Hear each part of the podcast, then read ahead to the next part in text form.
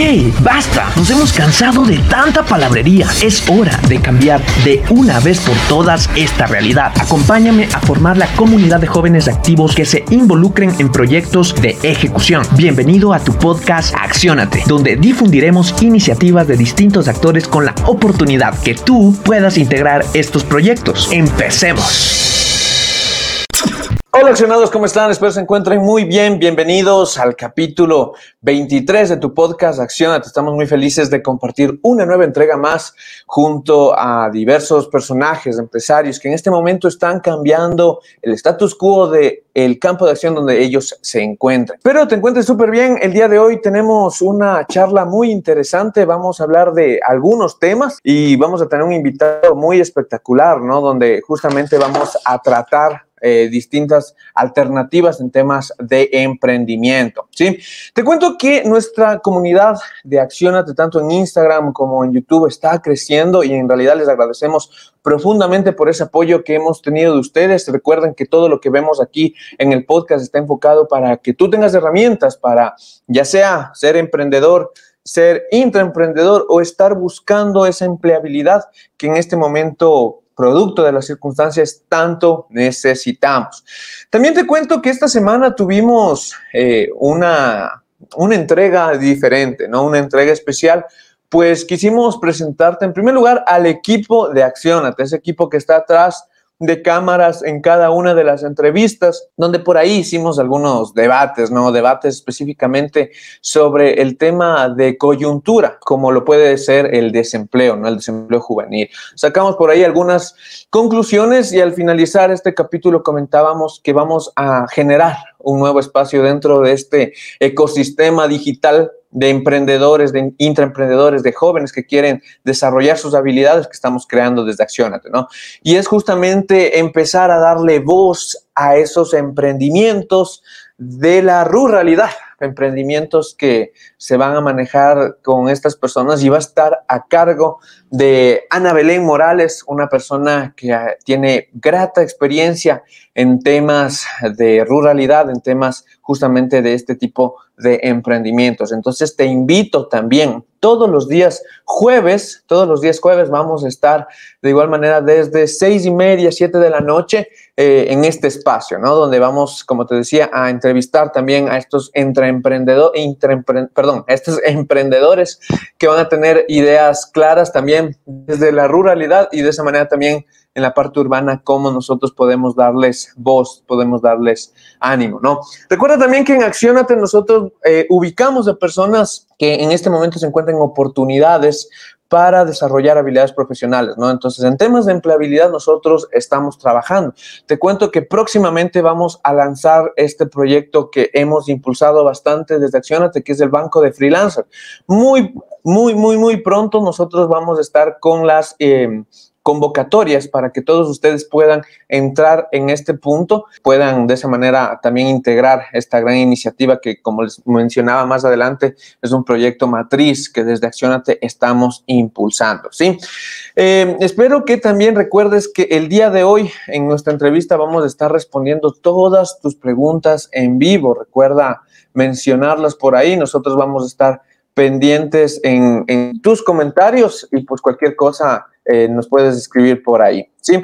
Igual, em, si tú tienes eh, personas a las que te gustaría que entrevistemos, personas que quisieras que en este espacio nosotros podamos darles ventana y que puedan comunicar cuáles son esos emprendimientos, pues encantado, simplemente nos escribes y nosotros vamos a buscar las opciones de cómo darles voz a estas personas, ¿no? Porque ten presente que nosotros aquí en Acción también damos esa apertura a estos emprendedores. Y como anuncio final, te recuerdo que también a finalizar este mes, a finalizar, de hecho, cada mes nosotros hacemos encuentros con em, emprendedores para que ellos puedan conocerse, puedan realizar networking y de esa manera generar oportunidades tanto para sus emprendimientos como para otros. Y de esa manera, a través de esas economías colaborativas, poder desarrollar esa reactivación económica que tanto necesita nuestro país en estos momentos. Y bueno, sin más anuncios, quiero dar la presentación, hacer la presentación a quién es eh, este personaje que el día de hoy nos va a acompañar. Como les comentaba, tiene una grata experiencia en distintos sectores, en distintos lados y por eso quisiera empezar. Nuestro invitado el día de hoy se llama Juan Sebastián Londoño. Él es pionero en telemedicina en Latinoamérica, pues funda todo lo que es multidoctores.com y familycarservice.com, fundador de la plataforma médica más grande de habla hispana. Les cuento que esta plataforma tiene más de 6 millones de usuarios, ¿sí? Es fundador de judicial123.com, administrador de empresas, coach de programación neurolingüística. Tiene más de siete años de experiencia en mercados latinos, pues entre ellos encontramos Panamá, Costa Rica, Colombia y Ecuador. Actualmente trabaja en desarrollo de plataformas digitales asesorando emprendimientos. Es el director general de Jumper.es.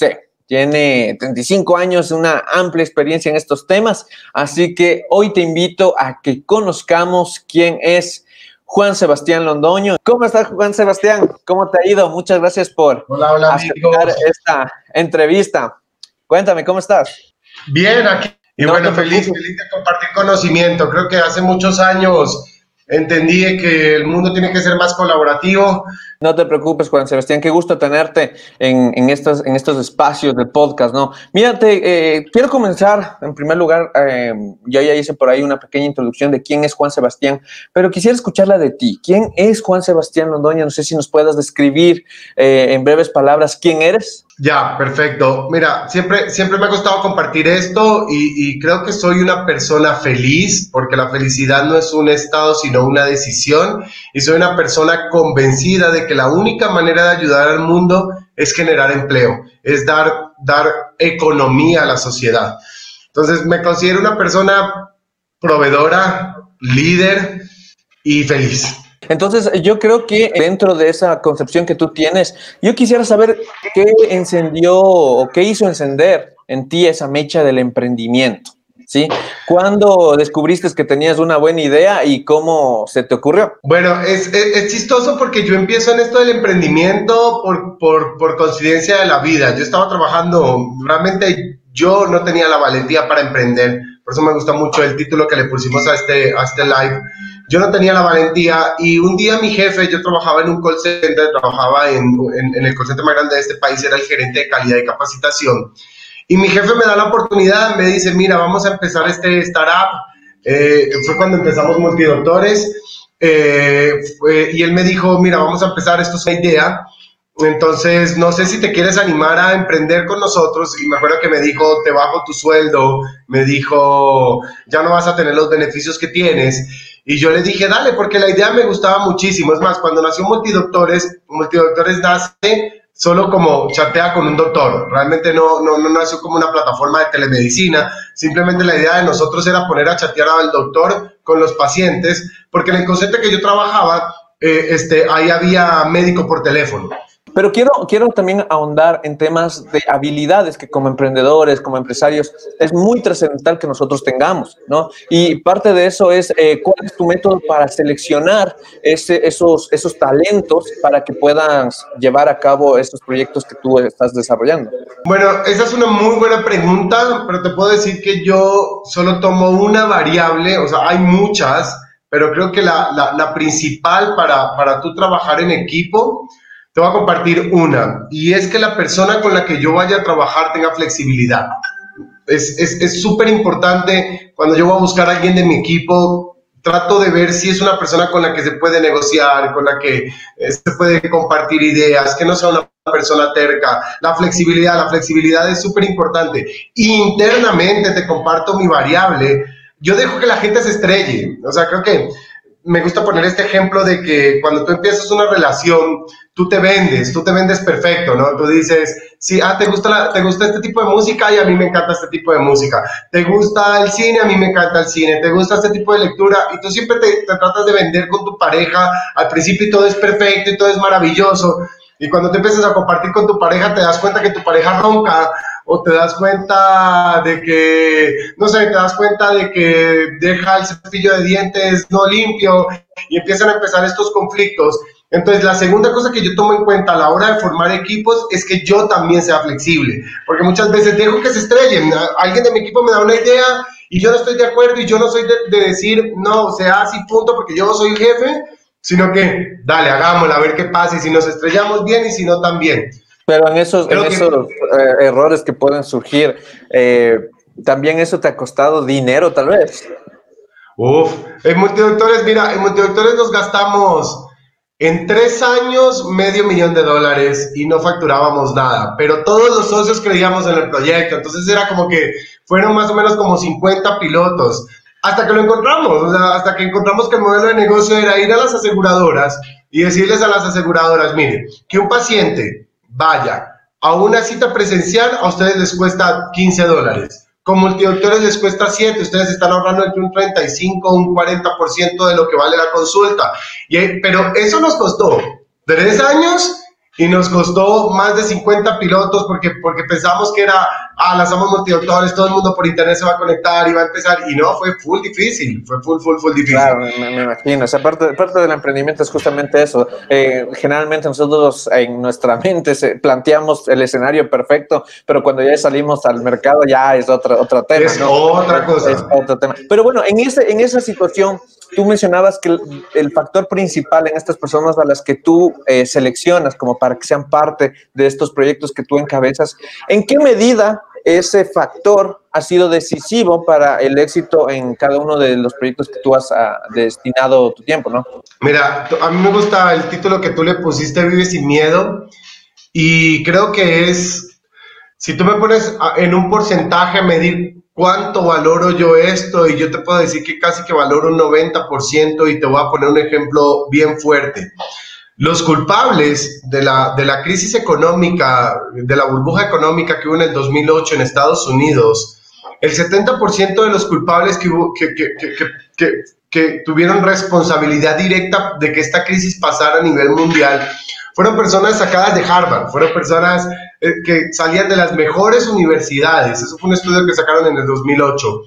Entonces, se quedó comprobado que a veces el conocimiento para mí no es suficiente para tú sacar un startup o sacar un negocio. Para mí lo que tú debes tener para sacar un startup o un negocio son adjetivos personales y sentimientos y emociones que debes llevar. Entonces, para mí es tan importante que si yo conozco a una persona, hay un dicho feo en Colombia, te lo voy a compartir, prefiero un tonto noble a un vivo inteligente. ¿Qué quiero decir con esto?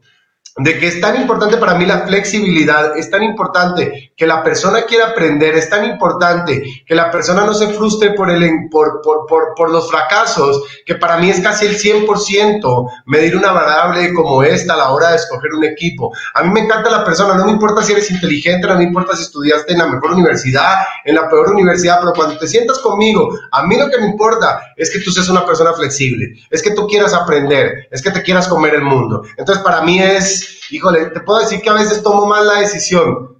Es, es muy poco, muy pocas veces yo tomo la decisión por lo técnico. Ahora, si son proyectos o negocios técnicos, los contrato, pero no los cojo de socios. Ah, ya, ok, perfecto. Y, y, por ejemplo, si un joven universitario en estos momentos buscaría emprender, probablemente en lo que tú hayas hecho, ¿cuáles, serán, ¿cuáles son esos tres consejos que tú le darías para que él pueda sacar adelante este tipo de proyectos?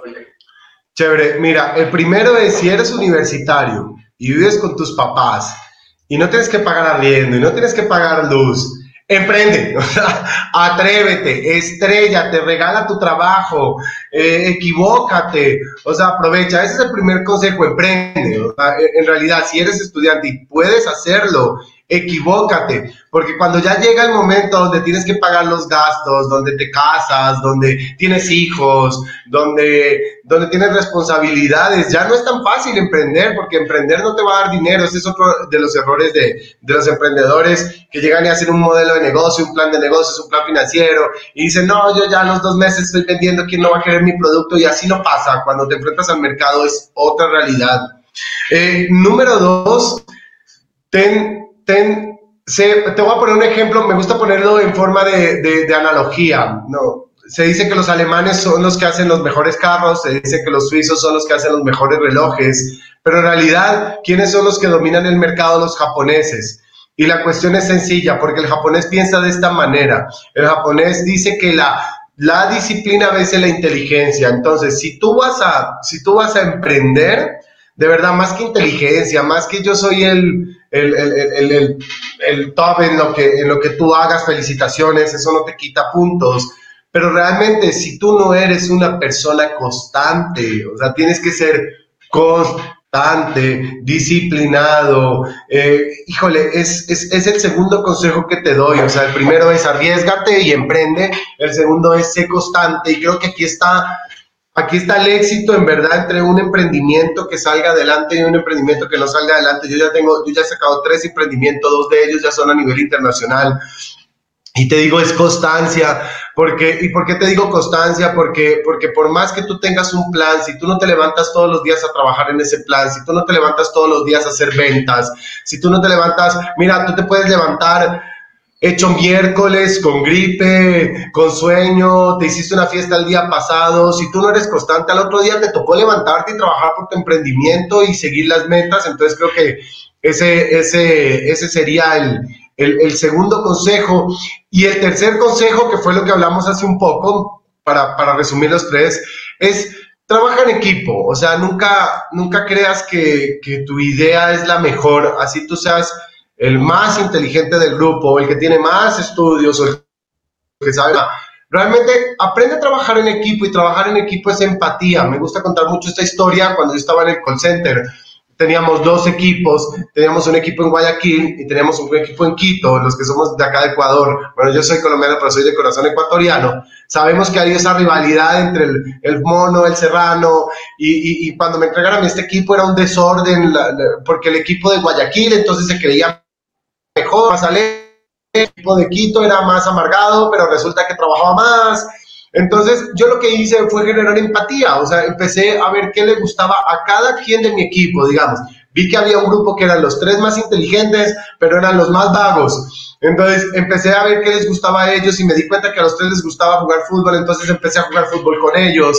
Eh, vi que había una madre soltera que tenía tres hijos, entonces empecé a hablarle de psicología de niños, empecé a informarle para... Y así sucesivamente empecé a generar empatía. Si tú no generas empatía en tu equipo, hey, Estás en la inmunda, como decimos en Colombia. O sea, tú pretendes que la gente te trabaje porque tú le estás pagando un sueldo, esa vaina cada día está muriendo más porque para eso me voy a otro trabajo donde trabaje menos y me paguen lo mismo. Entonces, no es el sueldo, es la empatía, es lo que tú generes. Aprende a trabajar en equipo. Creo que daría esos tres consejos. El uno, arriesgate, emprende, arriesgate, come miércoles, eh, ensúciate, trabaja por nada, trabaja sin un sueldo, aprovecha que lo puedes hacer. El número dos, sé constante. Y el número tres, aprende a trabajar en equipo, aprende a escuchar a tu equipo, sé empático, preocúpate por las necesidades de los demás. Mis queridos reaccionados, ya encontraron la fórmula de Juan Sebastián justamente al momento de que si tú estás emprendiendo, pues ahí tienes los tres consejos muy importantes de él. Y bueno, Juan Sebastián, si tú en este momento empezaras desde cero, ¿qué cambiarías en, tu proceso o qué continuarías?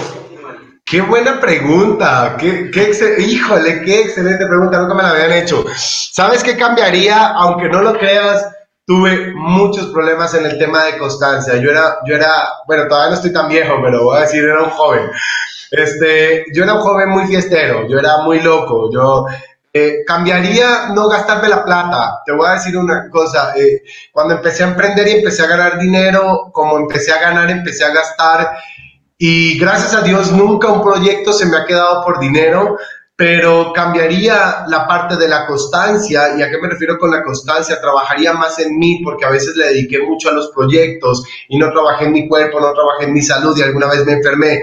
Entonces creo que cambiaría esa parte de cuidarme. Si voy a dar mi vida por un proyecto, también tengo que cuidar mi ser, mi salud. Entonces creo que cambiaría ese punto número uno.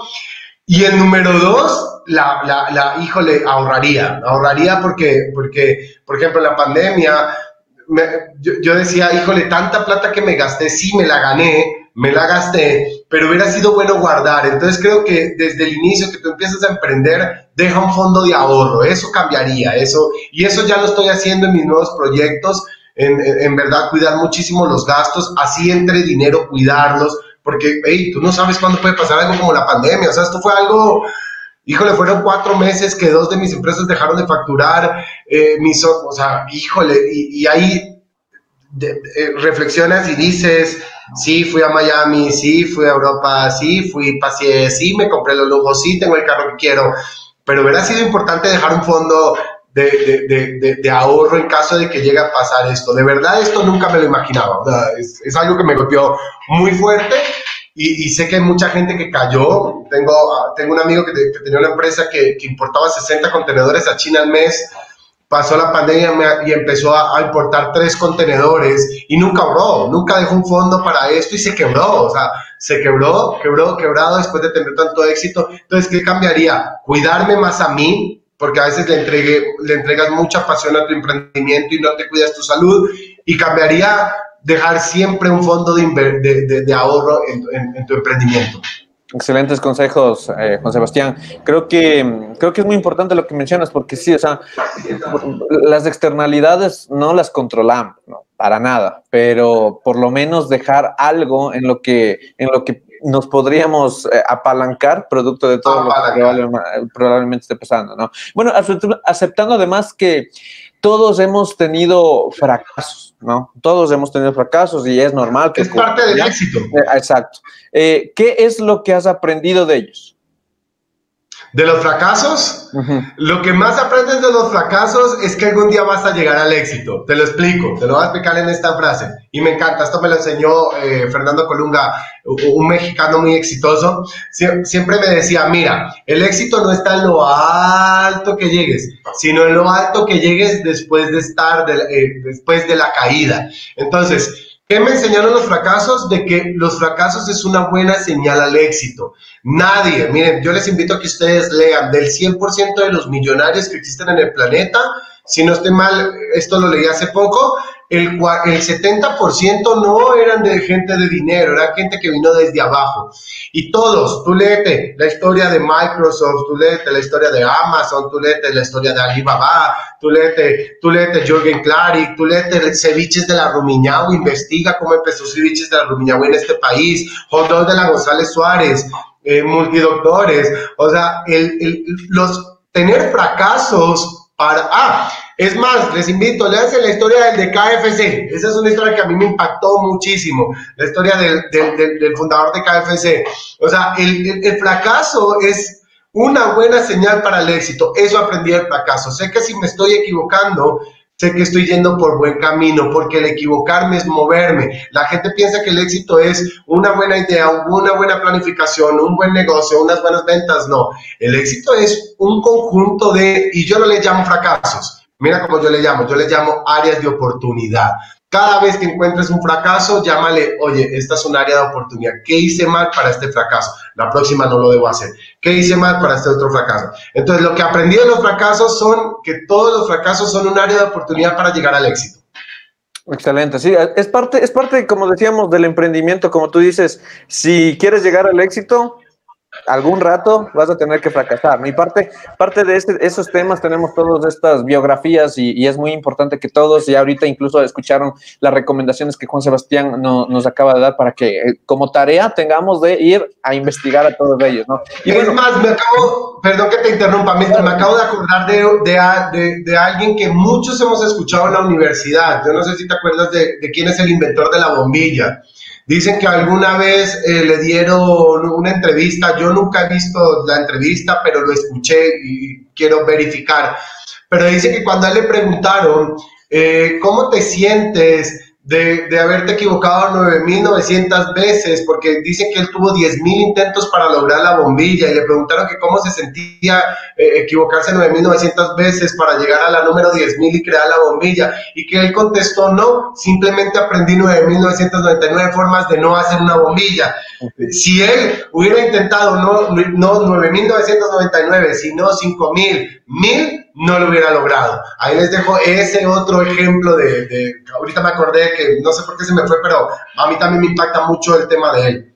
Pero, por ejemplo, ahí, ahí se, me, se me genera una, una cuestión, ¿no? Se me genera una cuestión de que, por ejemplo, o sea, eh, si es verdad que nosotros debemos tener una idea, testearla, trabajarla eh, y, y darle todo nuestro tiempo para que en realidad funcione, también probablemente hayan ideas que que no mismo, o sea, no van a dar. Entonces, tú, por ejemplo, ¿qué tiempo le darías a una idea antes de desecharla por completo? Oye, qué, buena pregunta. No, no, me la habían hecho así, pero te la voy a voltear un poco. Más bien te voy a decir, no qué tiempo, sino hasta cuánto aguanta tu bolsillo.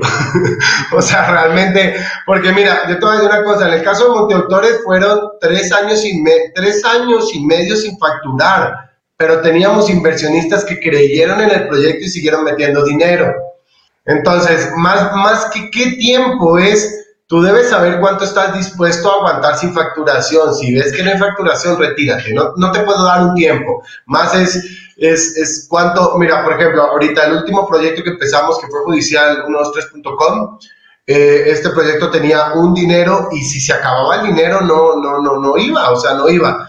Gracias a Dios se logró facturación acabándose el dinero y hubo un inversionista capitalista que siguió invirtiendo. Entonces, más que la pregunta qué tiempo es, tú planifica cuánto estás dispuesto a, aguantar sin facturar o cuánto tus socios, tus inversionistas, y ese es el tiempo que tú debes dedicarle a tu emprendimiento. Y si no se pudo, no se pudo. O sea, definitivamente cuando no, mira, hay, una historia que muchos no saben, autores, que, que, el, que el socio mayoritario que ponía el dinero dijo, ya no pongo más, y yo era la conexión entre el socio mayoritario y los desarrolladores y, yo no les dije a los desarrolladores que el socio mayoritario no iba a poner dinero. Yo les dije, me arriesgué. Les dije, miren, vamos a seguir trabajando. Y seguimos trabajando y coincidencialmente esos dos meses donde yo no les conté que no estaban poniendo dinero, fueron los dos meses donde despegamos. Entonces, más que el tiempo, yo lo mido con la capacidad que tú tengas para resistir sin, sin, sin facturar. O sea, creo que esa sería la, la variable inversamente proporcional del tiempo. No sé si me, expliqué. Sí, sí, totalmente, totalmente. Sí, es muy, muy alineado lo que nos acabas de decir, porque en realidad si no hay músculo financiero o algo que respalde tus actividades, ¿cómo comes? ¿Cómo comes para eh, sacar adelante, no? O sea, ¿cómo resuelves esas necesidades básicas como para seguir eh, creciendo dentro de la pirámide, no? Pero bueno, eh, ya dejando a un lado el tema de los proyectos, eh, quiero empezar a establecer eh, lineamientos de, bueno, cómo tú manejas esa vida de emprendedor, ¿ya? O sea, de media, ¿cuántas horas tú dedicas a trabajar cada día? Esa es una excelente pregunta y te digo, vas a ser emprendedor, no tienes horario, o sea, eres 24/7. Definitivamente cuando emprendes, Horarios existen cuando trabajas en una empresa gigantesca y tienes millones de dólares y, y, trabajas de tal hora a tal hora. Pero cuando eres emprendedor, olvídate, o sea, olvídate que existe un horario.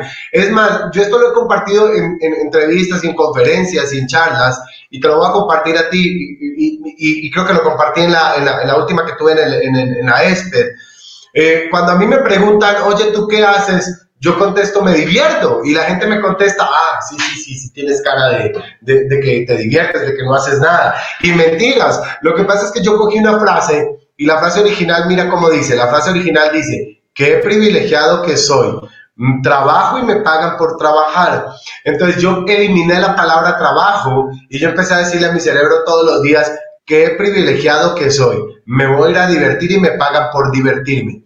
¿Por qué me tocó hacer esto? Porque cuando tú empiezas a ver que empiezas a emprender y no generas dinero y no llegas al punto de equilibrio y estás dando la madre y, estás, y le estás diciendo a tu trabajo, estás eh, le estás diciendo a tu cerebro, estoy trabajando, estoy trabajando, estoy trabajando, tu cerebro va a colapsar. Pero si tú le dices a tu cerebro, me estoy divirtiendo, me estoy divirtiendo, el cerebro siempre va a querer más. Entonces, si vas a emprender, dile, primero dile, no vas a, tu cerebro, no estoy emprendiendo, dile, estoy divirtiéndome. Por eso es tan, tan, tan bacán. Yo, yo hubiera querido empezar a emprender cuando era universitario. Yo empecé ya, ya, ya, ya, ya, ya cuando salí de la universidad a emprender, tenía que trabajar. Me hubiera encantado haber tenido esa oportunidad que muchos tienen ahora, que, que, que pueden vivir en la casa de sus papás. Híjole, háganlo. Yo, miren, miren, yo les Miren, vaya, coman, no todo es fiesta, no todo es chupe, no todo es nenas. o sea, de verdad, eh, empiecen, empiecen desde ahora. Si alguien les dice, tengo un proyecto, regalo mi trabajo, háganlo. Pero si vas a emprender, es, híjole, no tienes horario. Si te vas a poner un horario, está cabrón, la verdad. A no ser, aconsejo esto, también quiero aconsejar esto. Si tú trabajas y quieres emprender, entonces, lo mismo que aconsejo para empezar a tener una vida diferente, haz un plan de vida, haz un plan de horarios. Entonces, di, a ver, porque mira, yo, yo en la universidad me pasó algo fuerte. Cuando yo conocí esto, esto, esto, esto me ayudó muchísimo a ser una mejor persona. Yo en la universidad, yo tuve que trabajar. Yo no, a, mí, a mí no me tocó, mientras todos mis compañeros salían a fiestas, a rumbas, y yo no, yo no podía rumbear, yo no podía salir con chicas porque yo no tenía ni para invitar una Coca-Cola. Aunque no lo crea, mucha gente cree que, que, yo tenía plata de peladito, pero a mí me tocó muy difícil. Y me acuerdo que, que, que, que, alguien me enseñó, planifica tu horario, porque yo decía, no me alcanza el tiempo, no me alcanza el tiempo. Y yo me acuerdo que yo trabajaba, eh, gracias a Dios tenía un jefe que me dejaba trabajar, en la, me dejaba estudiar en la mañana, trabajaba todo el día, o sea, ponle yo, yo trabajaba en la, o sea, yo tenía horarios, a mí me tocó el tiempo en la universidad donde tú escogías las materias y acomodabas, o sea, no tenía un horario corrido, entonces yo, yo estudiaba dos horas, me iba a trabajar, estudiaba dos horas, me iba a trabajar así sucesivamente, y mi horario de, de, de, empezar a hacer los trabajos de la universidad era a las 10 de la noche. O sea, yo llegaba a mi casa a las 10 de la noche, a las 10 de la noche me tocaba ponerme a, a, trabajar. Entonces yo empecé a hacer un plan de horarios. Esto se los aconsejo, háganlo. Y descubrí en mi plan de horarios de que yo le dedicaba dos horas al día al televisor. Imagínate, dos horas, o sea, es demasiado, dos horas que puedo dedicarle al estudio, dos horas que puedo dedicarle al trabajo. Entonces, mira, es tan importante porque yo, yo he escuchado hoy a los jóvenes de hoy en día, ojo, no me considero viejo, pero tampoco soy un pollo, pero yo he escuchado tanto a los jóvenes de hoy en día que dicen, ay, es que no tengo tiempo. Mira, brother, tú sacas tu horario y tú empiezas, primero tú solo necesitas seis horas de sueño. Científicamente, ok. las modelos dicen que son 12 horas de sueño y las reinas de belleza. Bueno, pues mi mujer puede dormir 12 horas de sueño porque yo pago. pero, pero realmente tú solo necesitas 6 horas de sueño. Y entonces, mira, a ver, ¿cuánto te gastas? En, en, la mañana, ¿cuánto te gastas arreglándote? En la universidad, ¿cuánto te gastas? En el trabajo, Y te vas a llevar una sorpresa y te vas a dar cuenta que posiblemente, otra cosa que hice, mira, yo tuve que vender mi PlayStation. O sea, el PlayStation lastimosamente es súper bacán, es delicioso. Yo juego FIFA cuando quieran. Eh, híjole, los atiendo. Pero ¿saben qué? A mí me tocó vender el PlayStation porque me di cuenta en, mi horario que cuando yo llegaba a la casa, llegaba y me sentaba en el PlayStation y me gastaba jugando en línea dos a tres horas al día. Entonces, te aconsejo muchísimo, organiza, llámalo así, plan de horario de Milton, plan de horario de Juan Sebastián y te vas a dar cuenta que estás perdiendo mucho tiempo. Y ponle seis horas de sueño, no duerme ocho, no duerme siete, no duerme diez, o sea, no, nada. Son seis horitas de sueño. Ya después el fin de semana te agarra durmiendo el domingo, el, el sábado y recuperas. Pero vas a ver que es bien interesante y vas a descubrir que estás perdiendo tiempo en cosas que no. Sí, sabes que le atinaste a este tema del play, porque yo también soy, le, entro también a eso, pero sí, es verdad, o sea, eh, también ya que estamos en este mundo del emprendimiento, ya te das cuenta que el tiempo es el recurso más preciado. Y es por eso que ya a veces ahí con, con nuestros amigos, una vez a, a, la semana, lo mucho, pero ya poco a poco el hábito, el mal hábito, por así decirlo, va disminuyendo porque ya tienes otro enfoque, ¿no? Pero eh, libre de eso, ¿cómo crees que eh, esta, este, esta limitación de tiempos puede o no afectar a tu rendimiento con tu familia? Ese es otro tema muy fuerte y, lo hablé psicológicamente con uno de mis líderes mayores. Esto también tienes que sacar tu, tu, tu, mira, a veces cuando empiezas a, trabajar, a trabajar, a emprender, a emprender, por eso es tan, vuelvo y repito, es tan importante que hagas este plan de, de, de, de tu horario de vida diario, porque le tienes que dedicar también tiempo a tu familia, a tu pareja, si tienes hijos, a tus hijos, a tus papás. Este, por ejemplo, mira, ahorita tengo eliminado de mi, ahorita como empecé a emprender otra nueva empresa que se llama jumpers.se, ya les, les contaré un poco sobre esto. Tienes que poner, tienes que, mira, hay, hay un equilibrio y este, mira, respeto las creencias de cada quien, respeto lo que cada persona haga en su vida, a quién siga, si, si sigue a la Pachamama, si sigue a Dios, si sigue a Jehová, si sigue a Cristo, si sigue a, la, no sé, a quién, no, no quiero meterme en un tema religioso, Pero lo que sí te puedo decir, después de haber estudiado muchas cosas, yo estudié más o menos unas ocho religiones, unos siete dogmas, estuve en unas dos logias, entonces conozco muchísimo sobre el factor humano, leí mucho sobre autoayuda, leí mucho sobre programación mental, leí mucho sobre programación neurolingüística, y yo te puedo decir que hay, hay, un equilibrio que, que, que te los voy a compartir, que para mí, ojo, no quiero caer en nada religioso el ser humano es cuerpo, alma y espíritu, ¿ya? Entonces, alma que es, alma es tu conciencia, ¿ya? Lo que tú alimentas, lo que debes estudiar, debes regalarle conocimiento a tu alma. Cuerpo, lo físico, eh, hacer ejercicio, mejorar tu oxigenación, cuidar tu alimentación. Y espíritu, todo lo que te rodea, o sea, familia, amigos. Entonces, si tú no alimentas estas tres áreas, mira, vas a encontrar esta teoría de diferentes formas eh, en muchos autores o líderes, pero si tú no alimentas estas tres áreas, vas a entrar en colapso. Y estas tres áreas se alimentan con tiempo, con trabajo, con dedicación y etcétera. Entonces, mi consejo es cuida estas tres áreas, cuerpo, alma y espíritu. Alma, tu conciencia, cuerpo, tu físico, espíritu, tu entorno. Me parece excelente, muy importante que remarques estos, estos puntos, ¿no? Eh, he oído muchas veces que hay personas que pueden tener éxito, pero a veces no equilibran estas tres, estas tres, estas tres áreas que tú mencionabas, ¿no? Y, justamente se dan resultados a la final que se van a ver que no son tan, tan positivos para esas personas, a pesar de haber conseguido el éxito como tal, ¿no? Sin embargo, pues ya depende mucho de las intenciones, de los valores de cada uno de los emprendedores, pero en este momento resaltamos claramente cuáles han sido sido los de Juan Sebastián. Entremos eh, rápidamente en estos proyectos que tú nos comentabas, Juan Sebastián. Eh, ¿Qué es Jumper S? ¿Qué hacen ustedes ahí? ¿Qué ideas tienen? ¿Qué proyecciones eh, arman en, temas de, mercado? ¿no? Este es mi nuevo bebé, se llama Jumpers. Eh, te voy a decir por qué nace Jumpers. Te cuento un poco de mi experiencia en, en, en emprendimientos y en startups. Mi primer acercamiento fue con adomicilios.com, con los fundadores donde llevamos a esta empresa de cero domicilios a 30 mil domicilios por mes. Mi segunda experiencia en emprendimiento fue multidoctores.com, donde lo llevamos de cero visitas a 700 mil visitas, a 6 millones de usuarios y se lo vendimos a un grupo mexicano. Eh, mi tercer eh, encuentro con emprendimientos fue judicial123.com, pueden visitarla, es el directorio jurídico con mayor tráfico acá en el Ecuador, ahorita es más, ya se va para Colombia. Entonces, ¿por qué nace Jumpers? Jumpers nace porque eh, toda esta experiencia que tengo en mercados digitales y en Internet, la pandemia hizo que muchas personas me pidieran y me dijeran, oye Juan Sebastián, enséñanos cómo vendes por internet, enséñanos cómo tener visitas. Y realmente nosotros, mi equipo, no, no vendíamos el servicio, sino que lo hacíamos era para nosotros.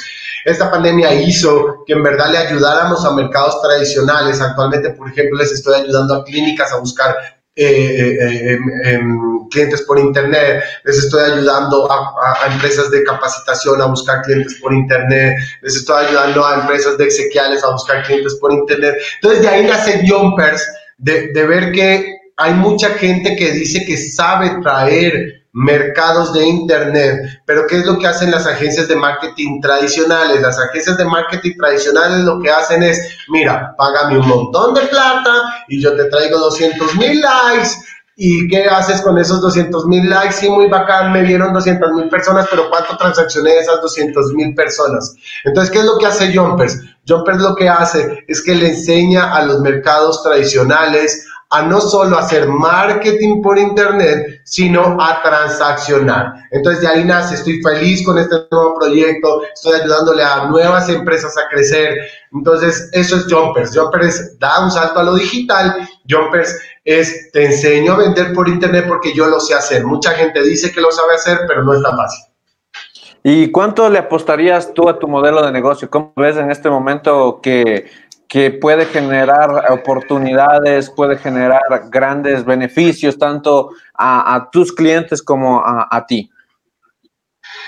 Qué buena pregunta y te lo contesto. Empezamos con Jumpers hace 15 días, ya tengo cuatro clientes, no, no, por, por tema de, de confidencialidad no les puedo decir la facturación ni nada, pero el mercado del Internet, si era grande, gracias a la pandemia es grandísimo. Así que, ¿cuánto le apostaría? Le apostaría a muy grande, te lo digo así, porque ahorita la gente está buscando por Internet. Y te pongo este ejemplo, así de grande es esto. ¿Cuándo tú te imaginaste antes de la pandemia pedir unos doritos y una Coca-Cola por Internet? No los pedías, o sea, no los pedías nunca. O sea, tú lo que pedías por Internet era lo que te ofrecía Google, es lo que te ofrecía, perdón, Globo y lo que te ofrecía Uber Eats, no más. Y yo en estos días, yo me quedé impactado, no en estos días, hace ya al principio de la pandemia, yo tenía antojo de unas papitas, tenía antojo de unos doritos y tenía antojo de una Coca-Cola. ¿Cuándo tú pedías eso por internet? Nunca. O sea, realmente era muy difícil en Latinoamérica que tú dijeras, voy a pedir unos doritos, unas papitas, una chocolatina por internet. Entonces, el mercado es, ni siquiera te puedo decir de qué tamaño, es del tamaño de Latinoamérica, es del tamaño del Internet, podemos crecer, ahorita es el momento donde, mira, es más, antes en judicial hacíamos las ventas person to person, íbamos donde el abogado. Y decirle a un abogado, reunámonos por Zoom, veámonos, eso no pasaba, o sea, eso no, el latinoamericano quería tocar, papá, vino el vendedor, me ofreció, lo escuché, lo leí, me dijo, y hey, todas las ventas las estamos haciendo por Zoom, así que a Jumpers le veo un crecimiento gigantesco, la verdad. Y puntuaste muy, eh, muy claro en esto del Internet. En este momento creo que igual nosotros como Accionate también le apostamos bastante al tema de Internet porque, eh, o sea, nosotros Ecuador, si ya estamos por ahí eh, en miras de ingresar al, mundo digital con esto de la pandemia, por lo menos unos 30 meses nos adelantamos a este proceso. Entonces, creemos bastante que el tema del Internet es uh, una opción muy importante en temas de negocios, ¿no? Y bueno, algo que nos han preguntado muchísimo nuestra audiencia, emprendedores principalmente, es cómo levantar capital. ¿Cómo, ¿Cómo, tú, por ejemplo, en, en, tus emprendimientos anteriores, qué hiciste o qué dijiste para que esa sea la clave para que los, eh, capital, los las personas que tienen el, inversionistas. los inversionistas, dijeron, yo apuesto por Juan Sebastián Londoño? Híjole, acá hay, acá hay, acá hay muchos factores de los que te podría hablar. Eh, te voy a hablar eh, de, la, de las teorías de las ventas, que, que, yo he sacado un resumen sobre esto. En los 90 te vendían necesidades, te vendían la casa más grande, el, el carro más, la casa más grande, el carro más fuerte, las llantas más poderosas. En los 90 te vendían necesidades, o sea, era, tú comprabas necesidades, tú comprabas era porque era lo más fuerte, lo mejor, lo necesito.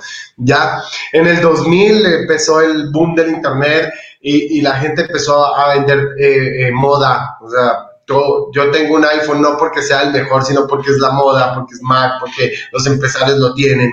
En el, en el, eh, más, en 2012 para arriba se empezó a vender comunidad, se empezó a vender yo compro esto porque esto ayuda, yo compro esto porque tenemos una comunidad, empezaron a crecer los multiniveles. Pero ahorita está la cuarta eh, teoría de las ventas, y, me gusta poner mucho este ejemplo, Jürgen Klarik. Jürgen Klarik hizo un edificio, todavía no lo ha construido y lo vendió en 24 horas. Es porque tú no estás comprando el edificio, tú estás comprando a la persona.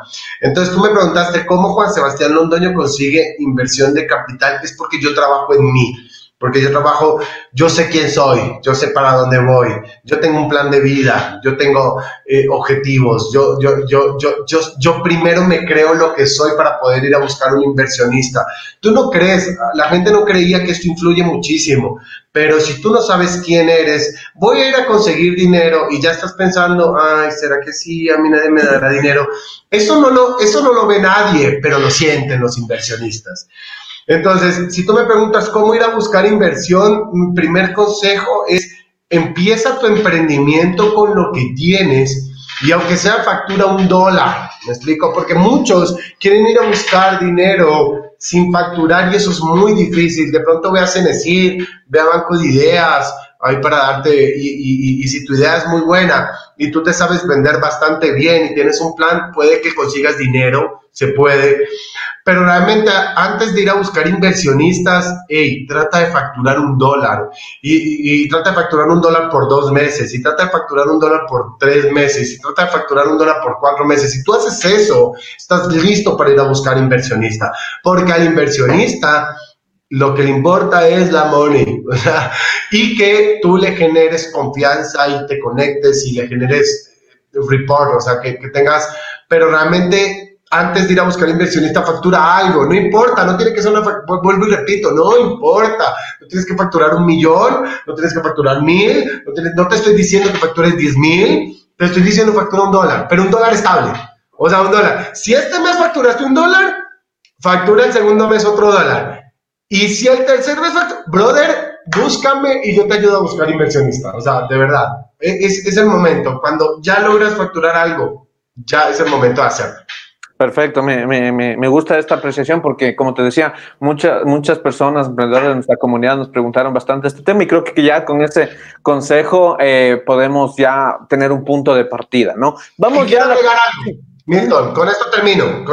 Y aparte de facturar un dólar, eh, por favor, digitaliza todos los procesos. O sea, ¿a qué me refiero? Si tú ya empezaste a facturar un dólar, pon en digital, escribe, eh, logré facturar un dólar así. Esta es la venta, esto es lo otro, para que el inversionista vea orden y vea facturación. Ahí vas a conseguir dinero, te lo aseguro. Perfecto, entonces tomamos tu palabra, mi querido Juan Sebastián. Y ya para cerrar esta entrevista, que en realidad creo yo nos falta un montón de tiempo como para profundizar un montón de preguntas, pero bueno, ya lo que hemos generado es obviamente un contenido de valor. Ya para finalizar, eh, quiero dar una, una pequeña cuña, aprovechamos este espacio para agradecer a nuestro patrocinador Foráneos Inc., digitalizadora de emprendimientos, páginas web, tiendas virtuales, manejo de redes sociales, logotipos y más. Todo a costo que se adapte a tu emprendimiento. Y pues mi querido Juan Sebastián, ya para cerrar esta maravillosa entrevista, quisiera que nos comentes cómo quieres ser recordado en el 2100. Uf, qué, qué, qué, qué, excelente pregunta. ¿Sabes qué? Más que cómo quieres ser recordado, quiero que cuando la gente hable de Juan Sebastián Londoño tenga una sonrisa. Así quiero ser recordado, más que por las empresas, más que por el dinero. y, esto te va a pasar cuando, cuando estaba más joven, me acuerdo que, que, yo decía, yo quiero ser recordado porque facturé muchísimos millones de dólares, yo quiero ser recordado, pero cuando vas creciendo, aprendes a valorar el ser. Entonces, ¿sabes cómo quiero ser recordado? Quiero que cuando la gente se acuerde de Juan Sebastián, diga pinche loco y se ría. Diga pinche loco me dio una frase y me ayudó. Pinche loco lo vi en una conferencia y me ayudó. Entonces, quiero ser recordado con una sonrisa. Quiero que en el 2100 todavía mis nietos de mis nietos de mis nietos y sé que mis empresas van a crecer y aspiro a que haya continuidad en el tiempo, pero realmente quiero que cuando hablen de Juan Sebastián Londoño la gente se robe una sonrisa.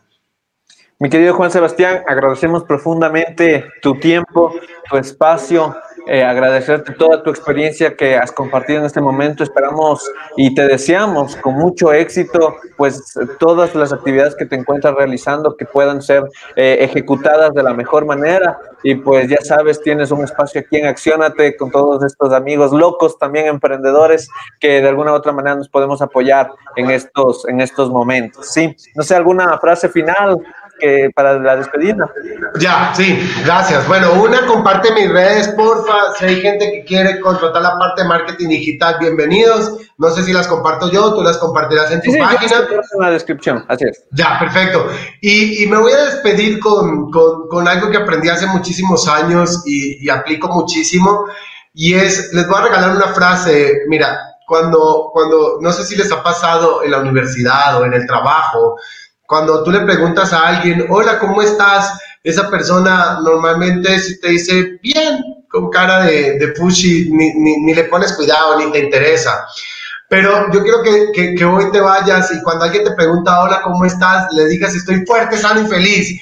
Y vas a ver que la gente va a decir, ay, pues pucha, pinche loco, weón, ¿qué, qué droga se metió?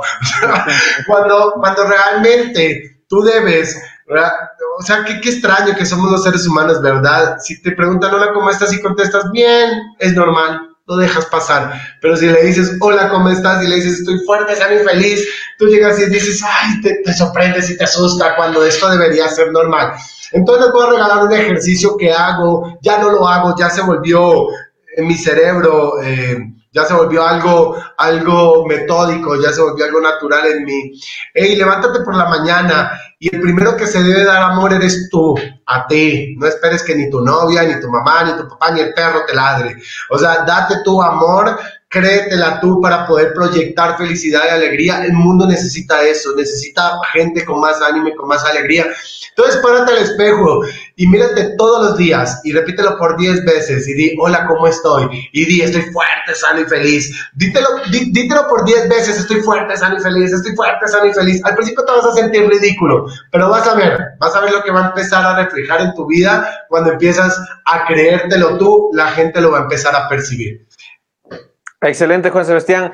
Eh, te agradecemos muchísimo. Esperamos pronto tenerte de vuelta en proyectos, en todo lo que se venga. Eh, queremos agradecerles a nuestros amigos en Instagram. Somos casi 300 accionados en esta red social en tan solo 28 días, los cuales estamos siendo inspirados por personas increíbles, pues como lo tuvimos en este capítulo, a Juan Sebastián Londoño. Les queremos mandar un fuerte abrazo, mis queridos amigos. Nos vemos pronto en el siguiente, la siguiente semana, en el capítulo 24. Recuerden que entre semana tenemos el espacio de En Contexto junto a Alexandra Ortiz donde entrevista a emprendedores que en este momento ya están sacando adelante sus emprendimientos. Y también el día jueves eh, tendremos un nuevo debate eh, presentando también a nuestra querida Ana Belén Morales, que ella va a ser especialista en emprendimientos de la ruralidad, de personas que quieren entrar en estos eh, ramos, pero que quizás no, no hayan tenido esos espacios donde se les puede visibilizar. Recuerden, todo está compartido a través de nuestras redes sociales.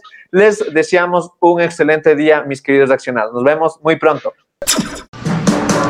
Y ahora lo más importante, que esto no se quede en palabras bonitas. Recuerda, accionar es el éxito. Suscríbete y síguenos en nuestras redes sociales. Facebook, arroba JCI Quito Metro. Instagram, arroba JCI Quito Metropolitano. Recuerda, lo más importante es accionar. Es ahí donde se encuentra la magia. Nos vemos en el siguiente capítulo.